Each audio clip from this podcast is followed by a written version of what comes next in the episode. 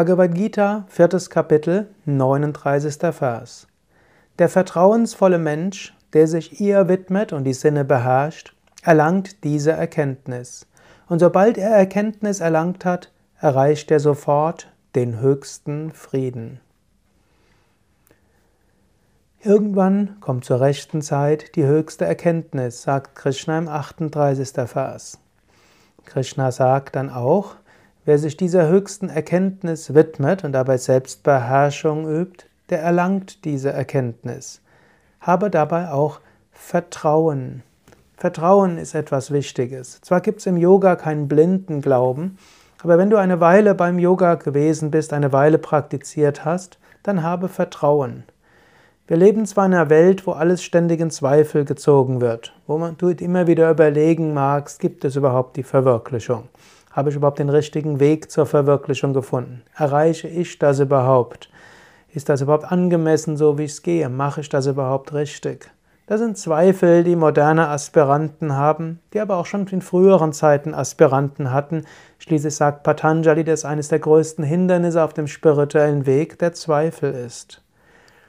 Werde dir immer wieder bewusst, wann du Zweifel hast, und anstatt den Zweifeln nachzugehen, entwickle Vertrauen. Wenn dein Geist dich fragt, gibt es so etwas wie Verwirklichung? Dann werde dir bewusst, ja, es gibt einen Swami Shivananda, es gibt eine Ananda Mahima, es gab einen Ramana Maharshi, einen Ramakrishna, die haben die Verwirklichung erreicht. Also gibt es die Verwirklichung. Dann, wenn du fragst, ja, kann ich die Verwirklichung erreichen? Dann hm, werde dir wieder bewusst, die Menschen und die Meister und die Manifestation Gottes sagen, ja, es ist möglich. Jesus sagte zu seinen Jüngern, seid vollkommen, wie, euer wie Gott im Himmel vollkommen ist. Oder er sagte, ist der Jünger vollkommen, wird er wie sein Meister. Krishna sagt das, der vertrauensvolle Mensch erreicht die höchste Erkenntnis. Shivananda hat es uns gesagt.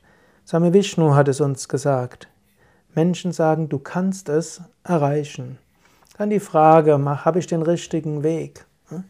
Ein Weg, der ein klassischer Weg ist, ein Weg, den andere schon gegangen sind, das ist ein bewährter Weg. Diesen kannst du gehen.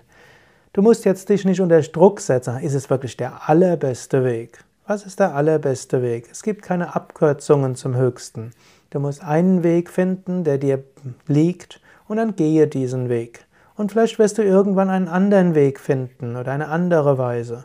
Das ist unerheblich.